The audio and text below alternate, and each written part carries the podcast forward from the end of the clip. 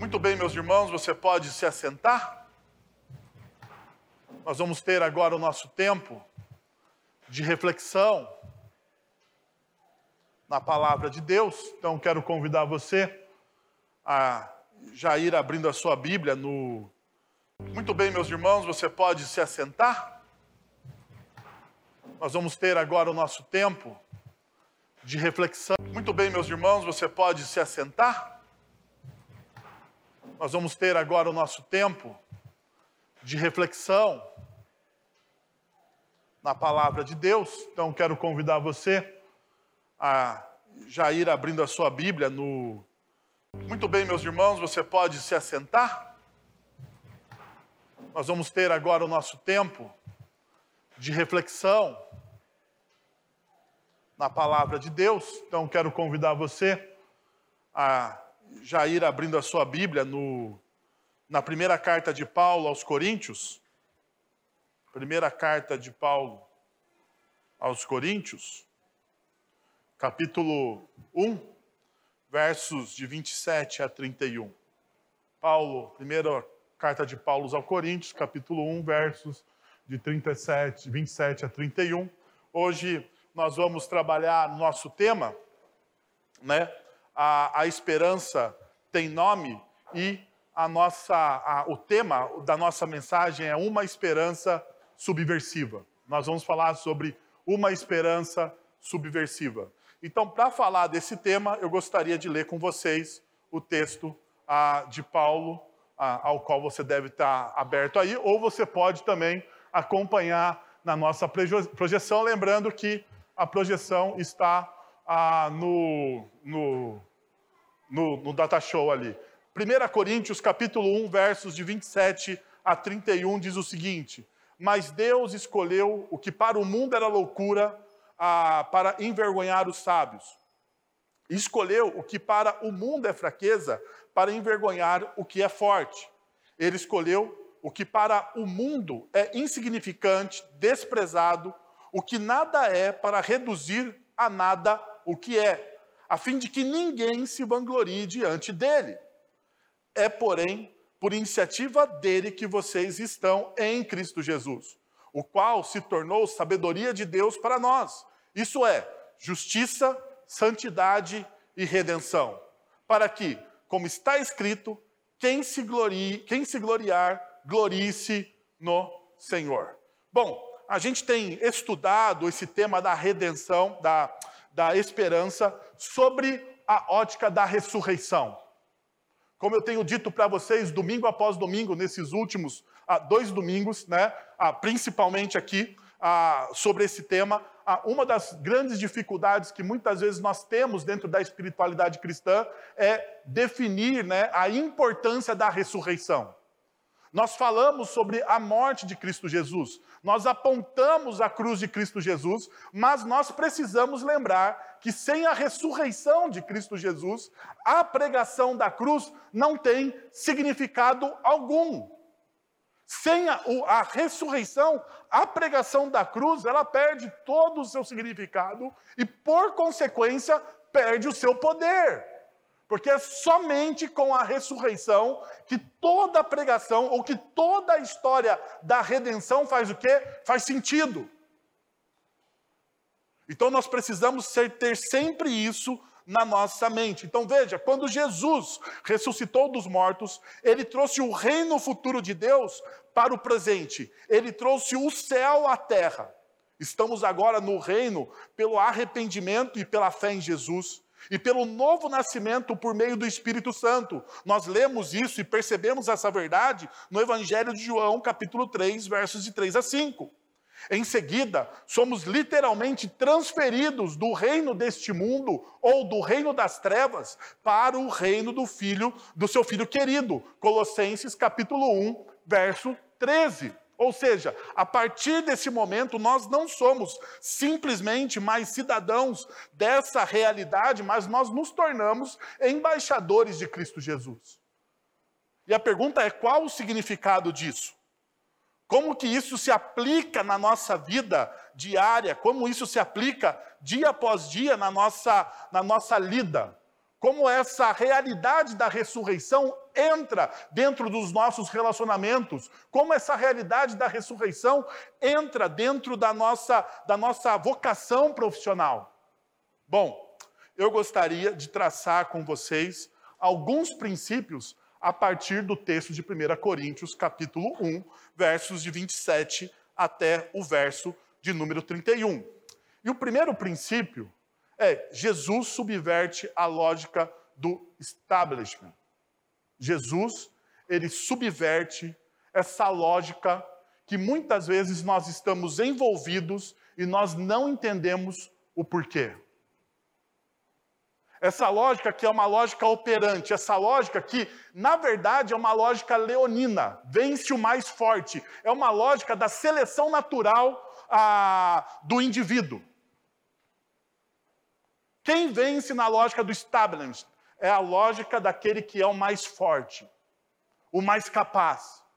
E como nós lemos no texto e como os versos 27 e 28 demonstram, perceba, mas Deus escolheu o que para o mundo é loucura para envergonhar os sábios, escolheu o que para o mundo é fraqueza para envergonhar o que é forte. Ele escolheu o que para o mundo é insignificante desprezado, o que é nada, para reduzir a nada o que é. Veja só uma coisa interessante. Veja quantas vezes Paulo, nesses dois versículos, escreve: Deus escolheu. Três vezes nós vemos Deus escolheu, ou uma redução dessa realidade. Deus escolheu, Deus escolheu, Deus escolheu. E qual é a lógica do que Paulo está dizendo aqui? Paulo aqui está falando sobre a soberania de Deus. Quem Deus escolhe? De maneira soberana. Deus escolhe de maneira soberana aquilo que para o mundo é loucura. Deus escolhe de maneira, de maneira, para, de maneira soberana aquilo que para o mundo é insignificante. Deus escolhe aquilo que nós não escolheríamos. É isso que Paulo está dizendo. Eu não sei se você já passou por essa experiência de jogar futebol no colégio. Já passou pela experiência de jogar futebol no colégio? Bom, eu ah, nunca fui um perna de pau como algum dos meus amigos. Eu sempre fui o mediano. Sabe aquele jogador mediano que fica ah, em, não entre os primeiros, mas não também entre os últimos? Né? Mas veja, quando eu era um garoto aí, isso já faz um tempo, né? Porque afinal de contas, esse mês eu faço 41 anos de idade, isso já faz algumas, ah, quase que décadas, né? Atrás, ah, no colégio, você tinha aquele momento da educação física, que era um momento que todos nós, né, ah, jovens, esperávamos. Né? Nós odiávamos todas as aulas, e a melhor aula era qual aula? A aula de educação física, porque afinal de contas teria o rachão, né? O rachão, o futebol. E naquele momento a gente ia escolher os times. Então, quando né, a, o professor dava a bola pro, talvez para o craque da classe, né, os dois melhores faziam o quê? escolhiam o time. E o grande desespero né, dos meninos era ser o último a ser escolhido. Porque o último a ser escolhido, quem era? Era o insignificante. Era o perna de pau. Era aquele que, na verdade, iria atrapalhar o time. Ele não teria colabora colaboração alguma com o time. Agora, perceba, olhando para a lógica do Evangelho, quem Deus escolhe? Deus escolhe os pernas de pau. É isso que o texto está falando. E é por isso que o texto, ou que o evangelho, quebra a lógica leonina do nosso mundo. Veja, é, é tão verdade isso, porque a, a, a, soberania de Deus, Deus não escolhe por nossa, não, Deus não nos escolhe por nossas virtudes. Deus nos escolhe por seu amor. Deus não escolhe, não nos escolhe por nossas virtudes. Não é porque você é o melhor, não é porque você tira o 10 da classe, não é porque você tem boas qualificações, porque a sua parede de diplomas está mais cheia do que a do outro. Deus não escolhe você porque você é melhor do que os outros. Deus escolhe você como um ato de amor, como um ato soberano. E aqui está o grande problema da nossa sociedade, da nossa cultura a secular. Porque na nossa cultura secular existe a meritocracia. Que deixa eu falar uma coisa para vocês. Ela não é de todo ruim. No mercado, nos estudos, ela é aplicável. Aquele que mais se esforça, e até em alguns princípios bíblicos, veja só, Deus, ele abençoa o fruto do nosso trabalho. Deus não abençoa o fruto da nossa preguiça. E isso é bíblico. Então existe, existe uma certa meritocracia até mesmo dentro da espiritualidade, mas isso não deve vazar para onde? Para a salvação em Cristo Jesus. Isso não deve ir além do fruto do nosso trabalho. Não pode. Porque ir além do fruto do nosso trabalho, a gente vai anular o sacrifício que Cristo Jesus fez na cruz do Calvário por nós. E isso é muito importante. Perceba que, todo a, que toda a frase, mas Deus escolheu, tem uma oposição ela está em oposição a alguma coisa. Então, Paulo está escrevendo o texto, e é uma forma de Paulo argumentar aqui. Paulo está argumentando dentro de uma lógica filosófica greco-romana, dizendo: olha, Deus escolhe em oposição a quê? Em oposição ao mundo. O que para o mundo era loucura, o que para o mundo era fraqueza, o que para o mundo era insignificante. Deus sempre faz escolhas em oposição à nossa cultura. E aqui, Deus quebra a regra estabelecida pela cultura. Deus retira da cultura sua primazia. Talvez o grande problema, meu irmão e minha irmã, é que as nossas escolhas estão muito mais alinhadas com a cultura secular do que com os princípios eternos do reino de Deus. Muitas vezes, nós escolhemos, não por um ato de fé, como a palavra de Deus nos ensina, mas nós escolhemos pelas qualificações que a pessoa ou que o indivíduo tem. Ou nós escolhemos aquela oportunidade que parece ser mais vantajosa a nós do que aquela situação ao qual nós seremos prejudicados, mas nós estaremos dentro da regra ou dentro da ética do reino de Deus. Nós, nós preferimos muitas vezes andar mais alinhados com a nossa cultura do que com a ética do reino. Por exemplo, deixa eu tocar em um assunto sensível a todos nós, acabamos de falar sobre isso na nossa liturgia, né? O bolso. Uma das coisas mais sensíveis dentro na, na, na, na nossa cultura é a, a questão financeira, o dinheiro. E daí, por exemplo, no Sermão do Monte, quando Jesus está falando, quando Jesus está tratando sobre como nós devemos tratar os nossos inimigos, ele vai dizer o seguinte: diante dos seus inimigos, daqueles que perseguem, ferem você, você deve exercer o perdão. Ah, e se ele precisar de algo, o que, que você faz? Você empresta ou você dá? Você dá. Se ele precisar de algo, você dá. Perceba que Jesus, mais uma vez, não está lidando com a ética ou com uma forma como o establishment é, nos ensina. Porque a nossa cultura diz o seguinte: diante dos seus inimigos, diante das pessoas que, que feriram o seu coração, você primeiro não perdoe essas pessoas. Não perdoe. Na verdade, elimine elas do seu coração, porque é isso que a nossa cultura diz. É, eu quero dessa pessoa distância. E, da, e na oportunidade de você humilhar e pisar sobre essa pessoa, ao invés de você ajudar, você faz o quê? Humilha e pisa sobre ela, dizendo: Está vendo? Você uma hora precisou de mim.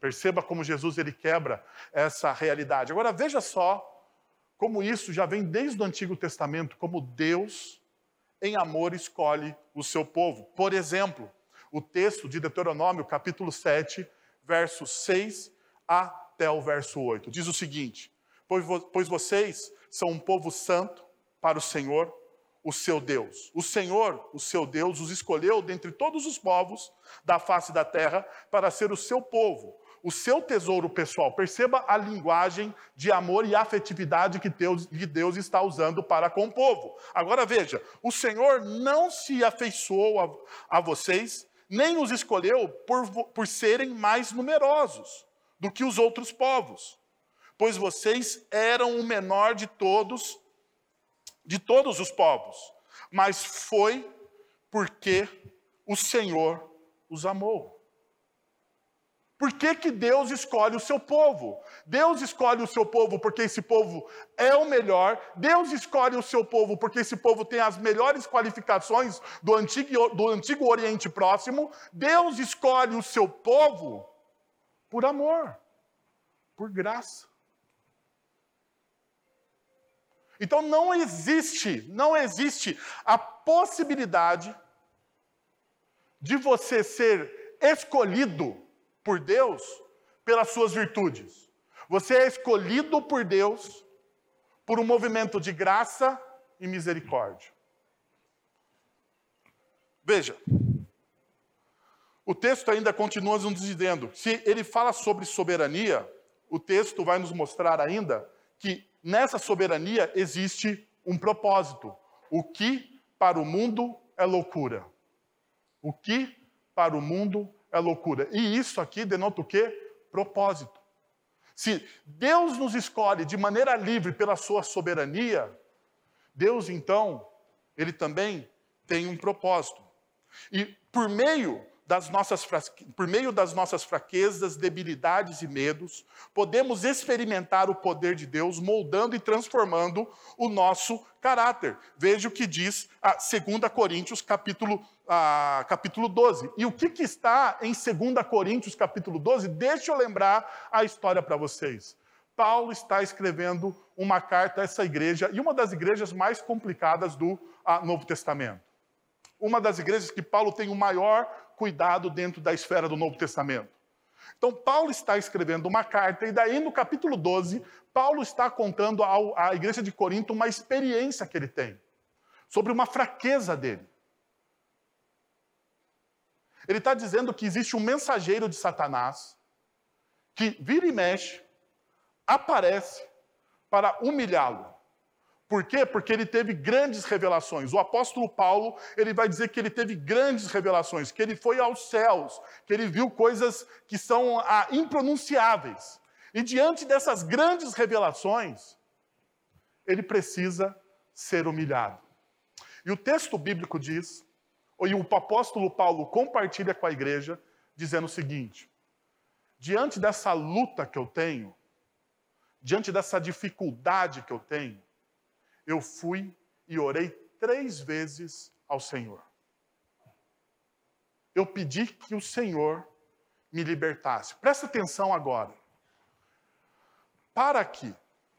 Quem é o apóstolo Paulo? Porque essa pergunta precisa ser respondida antes da gente continuar a nossa reflexão. Quem é o apóstolo Paulo? O apóstolo Paulo, naquele momento, e mais tarde, né, ele vai se firmar como o maior teólogo bíblico sistemático de toda a igreja de Cristo.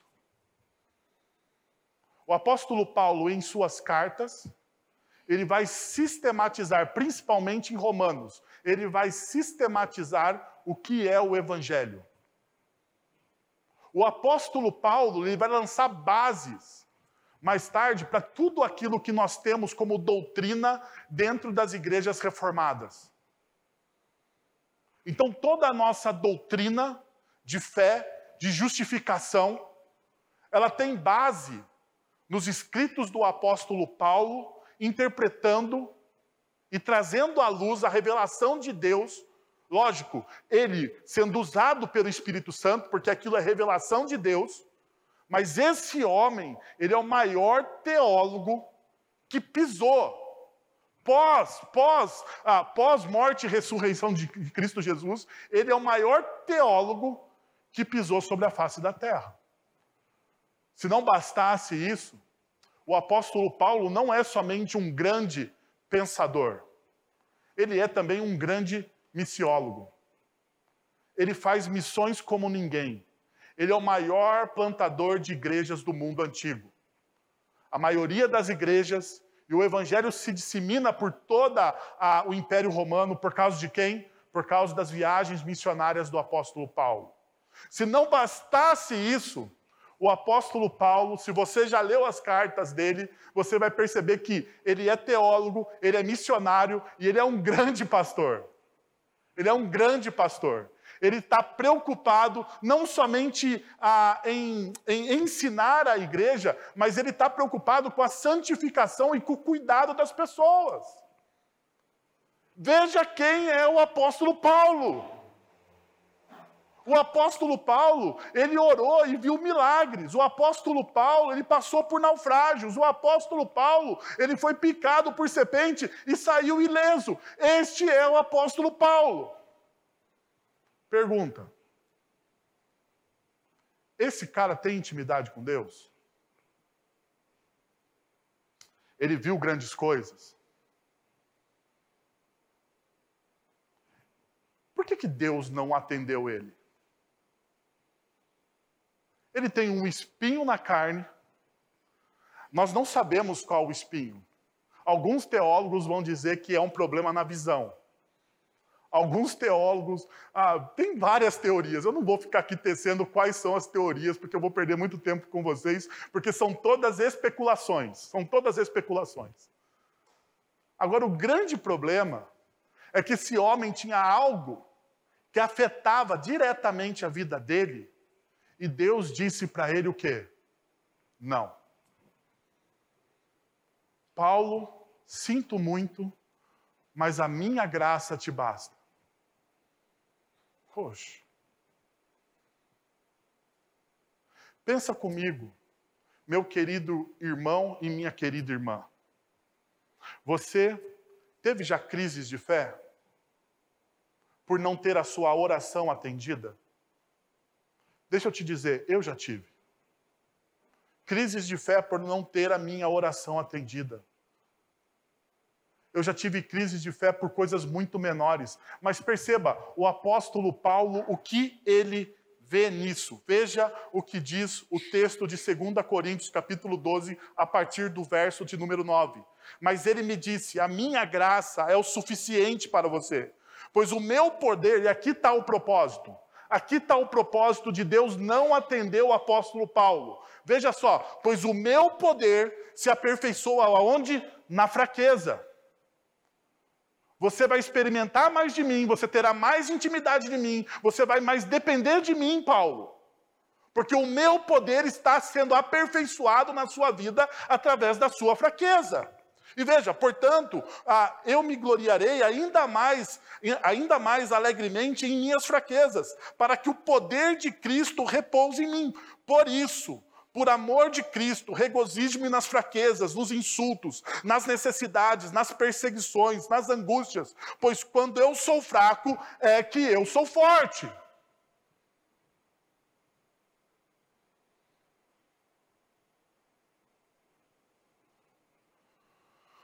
Muitas vezes, na nossa espiritualidade, muito mais coach do que bíblica, a gente acha que Deus somente nos ama quando as coisas boas nos acontecem.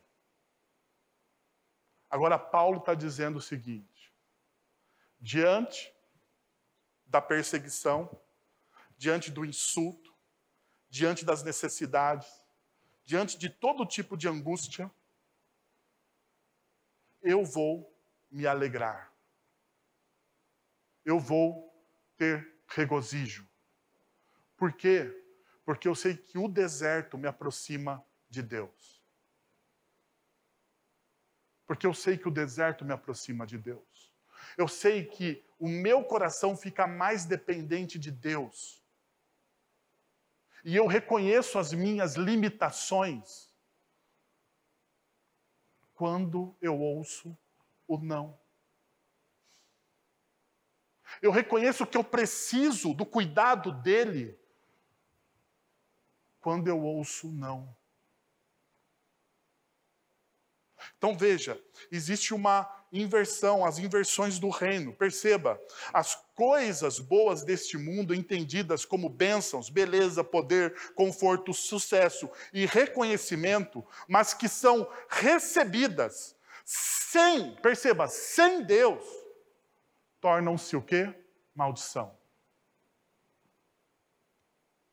Tudo aquilo que você recebe, que parece bênção, mas que é recebido pela sua vida sem uma dependência de Deus, isso se torna maldição. E por que que se torna maldição? Porque isso se torna um ídolo. Será, ah, você será impelido por elas e, e, elas serão e elas vão consumir o seu coração. Portanto, a coisa mais justa que Deus pode fazer por você, por você, é muitas vezes te dizer um não. É muitas vezes te dizer um não. Agora deixa eu te perguntar uma coisa. Você está preparado para receber o não de Deus? Ah, pensa naquilo que você nos últimos dias, eu quero que você pense nisso, meu irmão e minha irmã, naquilo que nos últimos dias você tem orado, ah, dobrado o seu joelho, que você tem pedido de maneira incessante ao Senhor. Você está disposto, diante do não de Deus, dar glória a Deus? Porque se o seu coração disser o seguinte, agora neste momento, para com isso, pastor, que eu não quero nem ouvir o que o senhor está dizendo. Deixa eu te falar uma coisa: o seu coração já foi consumido pelos seus desejos. E isso já se tornou um ídolo para você.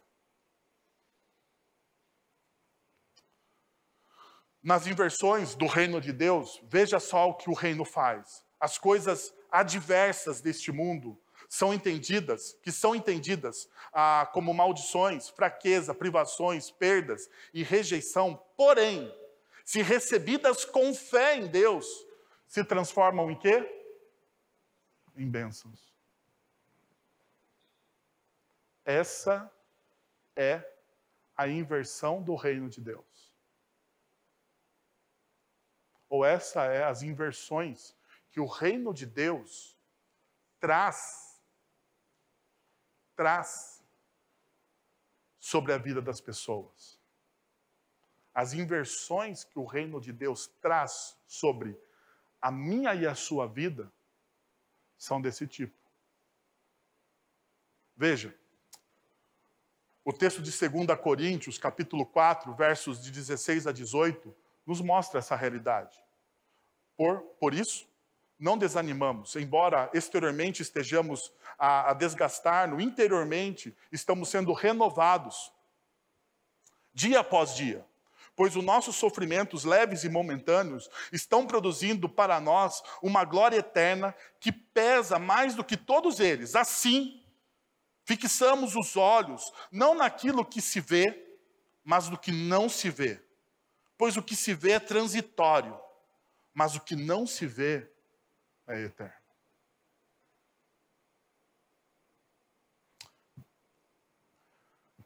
Essa foi o nosso primeiro ponto. Deixa eu te mostrar o segundo ponto. Jesus subverte a sabedoria secular.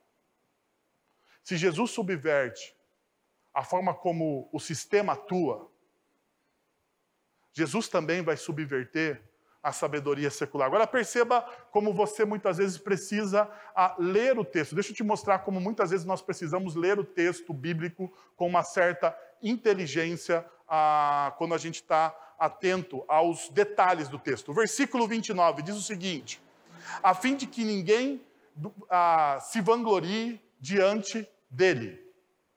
Então, a fim que de ah, ninguém ah, busque glória de maneira vã diante de quem? Diante do Senhor. É o que o texto está dizendo. Agora veja, o verso 31. Quem se glorie, glorie-se no Senhor. O apóstolo Paulo está falando a mesma coisa, mas de maneira o quê? Diferente. Então, quando você vê essas duas realidades num texto bíblico, você vai perceber, ó, estou te, te ensinando como interpretar num texto bíblico. Quando você vê duas realidades, o apóstolo Paulo, principalmente o apóstolo Paulo, argumentando a mesma coisa e muitas vezes de maneira diferente, mas ele está falando a mesma coisa, aonde está o filé mignon do texto? O filé mignon do texto está no meio, no versículo de número 30. Veja o que o versículo de número 30 diz.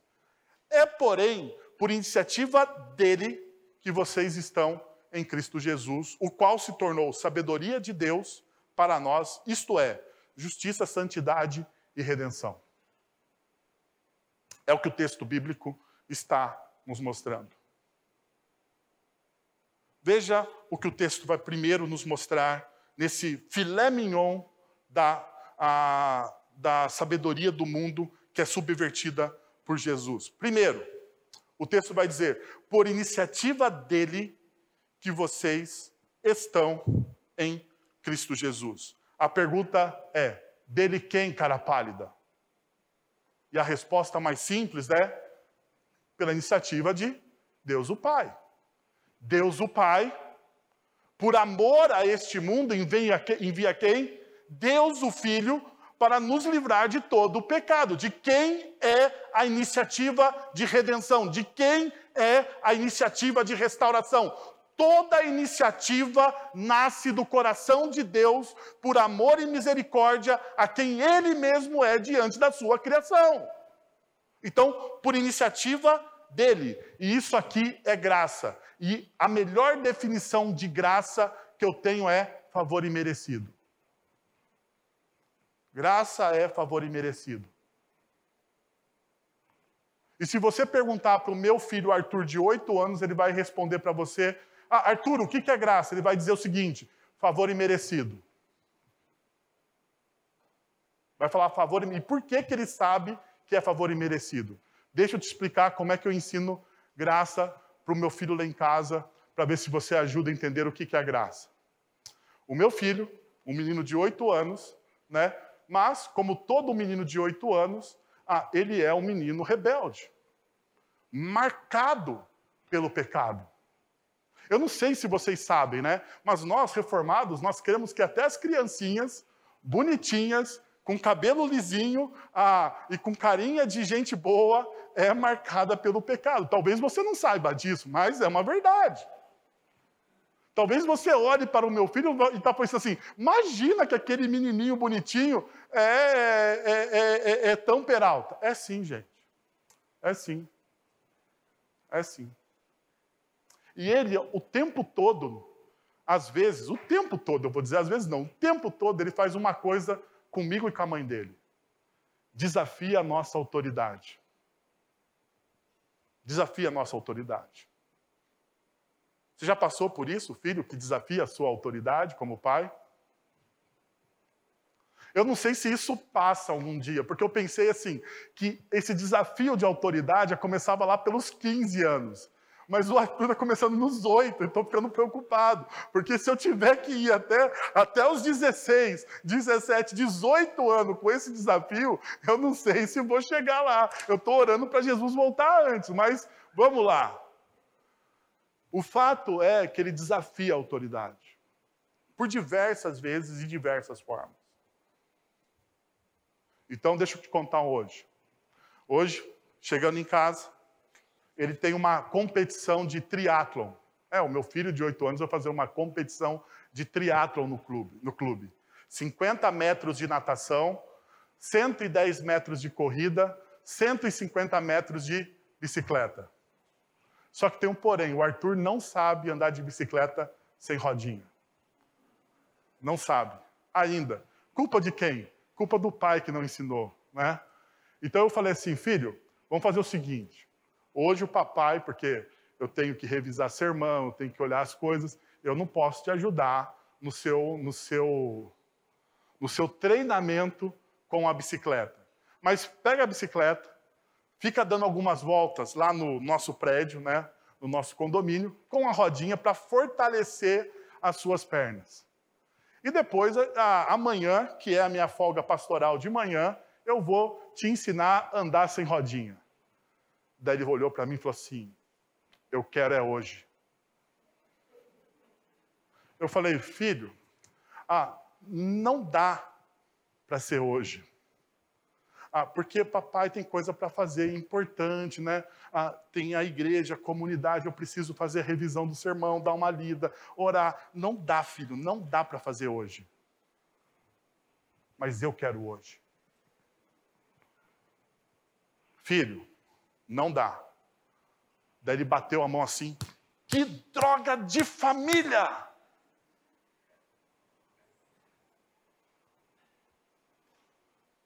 eu falei assim. Pensei e não falei, miserável.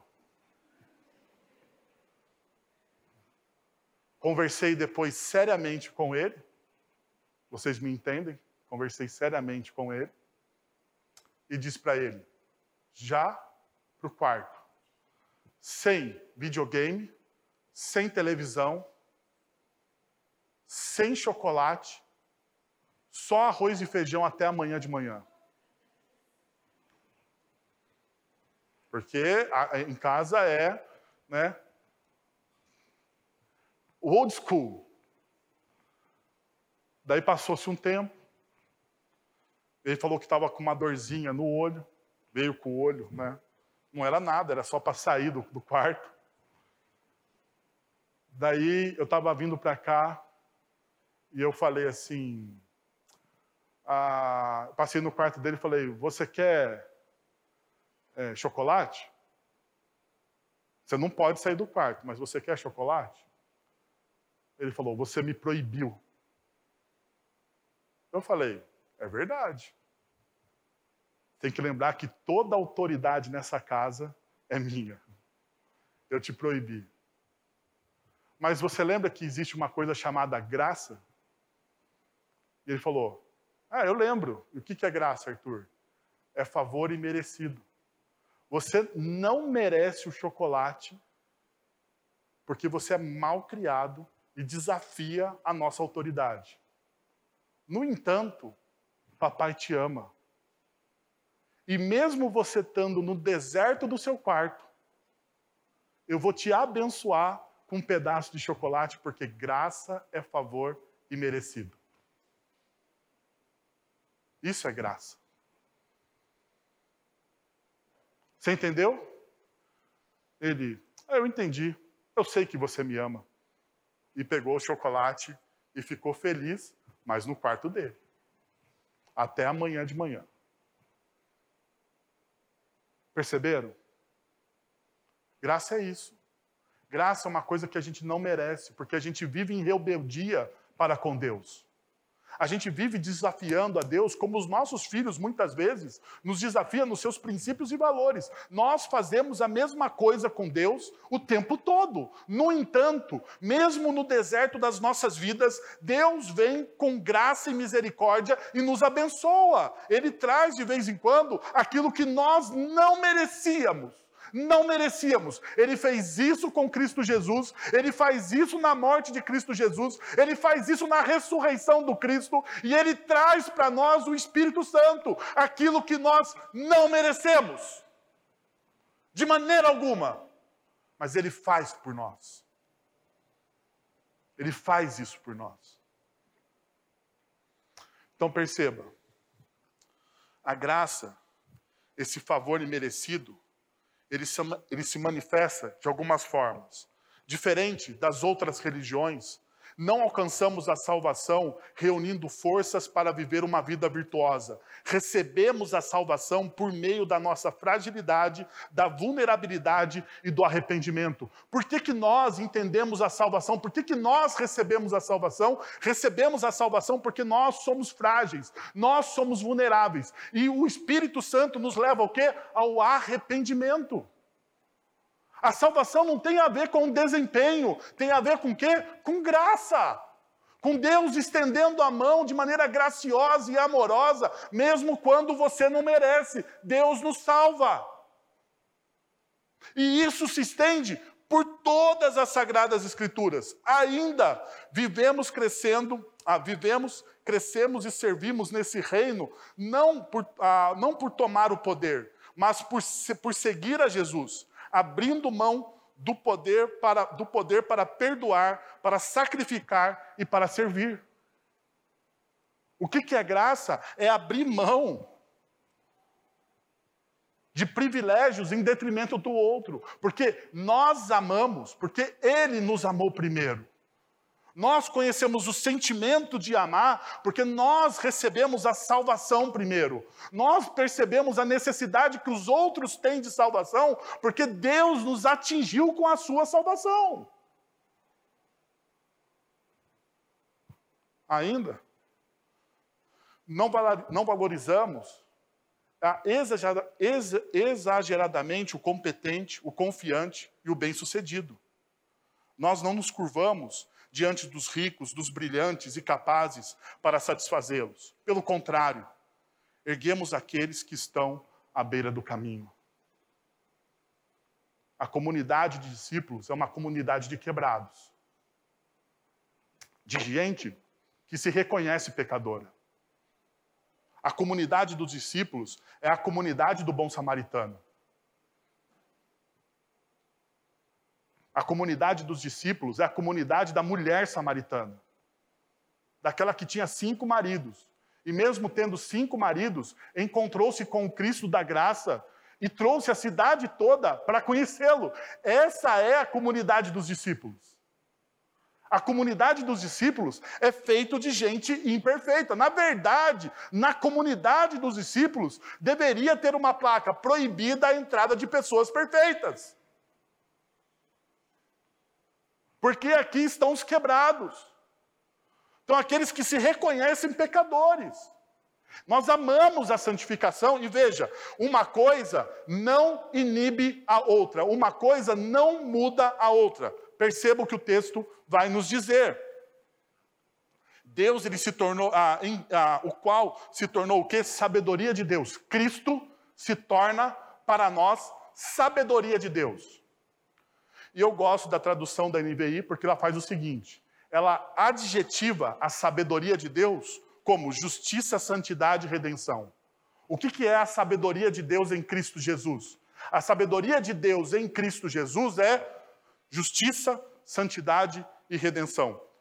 Perceba, sabedoria de Deus é, é adjetivada por justiça, um ato único de Deus através de Cristo em nosso favor. É isso que o texto bíblico nos ensina. Perceba, 2 Coríntios capítulo 5, verso 21. Aquele que não conheceu o pecado, Jesus, ele, Deus, o fez pecado por nós, para que nele nós fôssemos feito justiça de Deus. É um único ato. Deus, de maneira justa, ele transforma aquele que era perfeito em pecador para que pagássemos, pagasse as nossas dívidas, os nossos pecados. Romano capítulo 10, verso de, número 4, de verso 4. Porque o fim da lei é Cristo para a justificação de todo aquele que crê. Então perceba, isso aqui é um ato único de Deus ao seu favor. O que é a sabedoria de Deus? A sabedoria de Deus é a justiça que o sacrifício, a ressurreição de Cristo Jesus faz por nós. Hoje nós somos justos diante de Deus não pelos nossos méritos, não pelas nossas virtudes. Nós somos justos pelas virtudes e pelos méritos de Cristo. Ainda, o apóstolo Paulo ele fala: não é só justiça, mas é também santidade. Santidade é uma ação constante do Espírito Santo de Deus em nós. É uma ação constante. A, san, a justiça é uma única ação. Ela é feita em Cristo. Mas a santidade é uma ação constante. Deus está trabalhando constantemente nas nossas vidas. Perceba o que diz o texto de Romanos, capítulo 8, versos 13 e 14. Pois, se vocês viverem de acordo com a carne, morrerão, mas se pelo Espírito fizerem morrer os atos do, do, do corpo, viverão. Porque todos os que são guiados pelo Espírito de Deus são o quê? Filhos de Deus. Isso aqui é santificação. Eu sou guiado pela ética do reino de Deus, eu sou guiado pelo Espírito de Deus. Os meus atos não são mais meus atos. Eu estou em Cristo Jesus. O Espírito de Deus habita em mim. Eu não ouço mais somente a minha consciência, eu não ouço mais somente os meus desejos. Eu submeto a minha consciência, os meus desejos, à vontade e ao poder do Espírito Santo de Deus. Isso chama-se o quê? Santificação. A mesma coisa ocorre em Gálatas capítulo 5. Em Gálatas capítulo 5, o apóstolo Paulo vai dizer o quê? Que nós devemos pender, nós devemos buscar o quê? A ação do Espírito Santo em de nós. Agora veja. Paulo termina o texto com redenção. Então ele fala justiça, santidade e redenção. Uma ação em nós e em toda a criação, restaurando todas as coisas. Uma ação de Deus em nós e em toda a criação, restaurando todas as coisas. Deixa eu parar aqui e falar uma coisa para vocês. Uma das coisas mais difíceis, muitas vezes, que nós lidamos na teologia é com a redenção. Sabe por quê? Porque nós transformamos a redenção em algo pequeno. Em algo pequeno. Nós transformamos a redenção que Deus está promovendo no mundo em algo mais ou menos assim: algo futuro para indivíduos. Então, nós transformamos a redenção de todas as coisas, de toda a criação, em um algo para um indivíduo. Então Deus está trazendo redenção para a minha vida, mas lá no futuro, lá na eternidade. Então não tem conexão nenhuma com o aqui e agora. Mas se você pega todos os textos bíblicos sobre redenção, como que está o verbo? Vamos, vocês são mais inteligentes do que eu, vai. Vai, não pode, não é possível. Vocês são mais inteligentes do que eu. Por favor, como que estão os verbos de todos os textos bíblico, bíblicos a respeito de redenção? Está no presente. Então perceba, a nossa teologia criou um monstro. Porque nós transformamos a redenção em algo individual para o futuro, sem conexão com o quê? Com o presente. A redenção está acontecendo neste exato momento.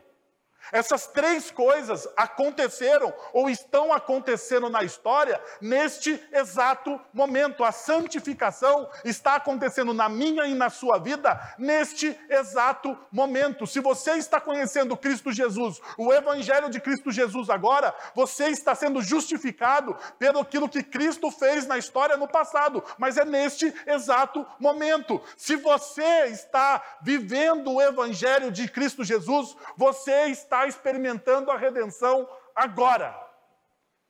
Essa é uma verdade. Veja, mas ela não é só minha. Ela não é pessoal. Cristo, Deus, em Cristo Jesus, está restaurando todas as coisas. É isso que a Bíblia me ensina. Veja o que Paulo vai dizer em Romanos capítulo 8, verso de 18 a 21. O texto diz o seguinte: Porque para mim tenho por certo que os sofrimentos do tempo presente não podem ser comparados com a glória a ser revelada em nós. A ardente expectativa da criação aguarda a revelação dos filhos de Deus, pois a criação está sujeita à vaidade, não voluntariamente, mas por causa daquele que a sujeitou na esperança de que a própria criação será redimida do cativeiro da corrupção para a liberdade da glória dos filhos de Deus. A liberdade da glória dos filhos de Deus acontece quando? Agora. E toda a criação, que é o que Paulo está dizendo aqui, toda a criação, tudo aquilo que Deus criou, tem uma expectativa, uma santa expectativa que os filhos de Deus sejam revelados e os filhos de Deus conduzam a, a toda a criação ao quê? À redenção. Então veja o problema. A desconexão que nós criamos na espiritualidade. Se a redenção é futura, eu não preciso viver a ética do reino agora. Então pouco me importa. Se a redenção é presente, a ética do reino faz toda a diferença. Agora, se a redenção é presente e não é só do indivíduo, e se tudo aquilo que eu faço é contaminado pela redenção que existe em mim através de Cristo Jesus, então aquilo que eu estou fazendo em nome de Cristo Jesus para o mundo está sendo o quê? Redimido pela pessoa de Cristo Jesus. Então o meu trabalho secular, os meus relacionamentos, na verdade eles não são seculares eles são santificados e renovados pela ação do Espírito Santo. Então, aquilo que eu faço, aquilo que eu faço de segunda a sexta-feira tem a ver com o quê? Com a redenção. Com a redenção em Cristo Jesus. Então eu vou fazer da melhor forma possível. Porque eu não faço para mim. Eu faço para Deus eu faço para Deus. O grande problema é que com a desconexão, a gente não faz para Deus, a gente faz de qualquer jeito. E por isso nós não experimentamos redenção agora. Perceberam? Tanto é verdade que eu chamei alguém mais inteligente do que eu para explicar isso para vocês. O Chris, o Chris White. Chris White, ou Christopher White, ele vai dizer o seguinte: Fundamentalmente, nossa missão, enquanto biblicamente informada, ah, informada e validada, significa nossa participação comprometida como povo de Deus, mediante o convite e a ordem de Deus, na própria missão de Deus, na história do mundo, para a redenção da criação de Deus. Missão é o que Deus está fazendo em favor do mundo. É o propósito de Deus a longo prazo para renovar o quê? toda a criação. O povo de Deus é missional pelo fato de que se envolve nessa obra em favor do mundo, trazendo redenção para todas as coisas. Agora deixa eu te fazer um convite então. É o convite que tem a ver com a nossa ceia aqui. Se você deseja eu tenho medo de fazer esses convites porque parece às vezes meio aquilo que eu prego sempre contra, né? Meio coach gospel. Mas deixa eu te falar uma coisa. Se você deseja experimentar o melhor de Deus para a sua vida, e isso tem a ver não com o fato de Deus realizar os seus sonhos e seus devaneios, se você deseja experimentar o melhor de Deus para a sua vida, eu quero fazer um convite a você, e é o nosso único convite e o nosso desafio. Se envolva na missão de Deus neste mundo e traga redenção para todas as coisas. Traga redenção para os seus relacionamentos, para a sua família, para os seus filhos, para os seus amigos, para os seus negócios, aonde você está envolvido. Você quer experimentar o melhor de Deus para a sua vida? Se envolva na missão. Traga redenção. Seja a sabedoria de Deus para este mundo. Quero convidar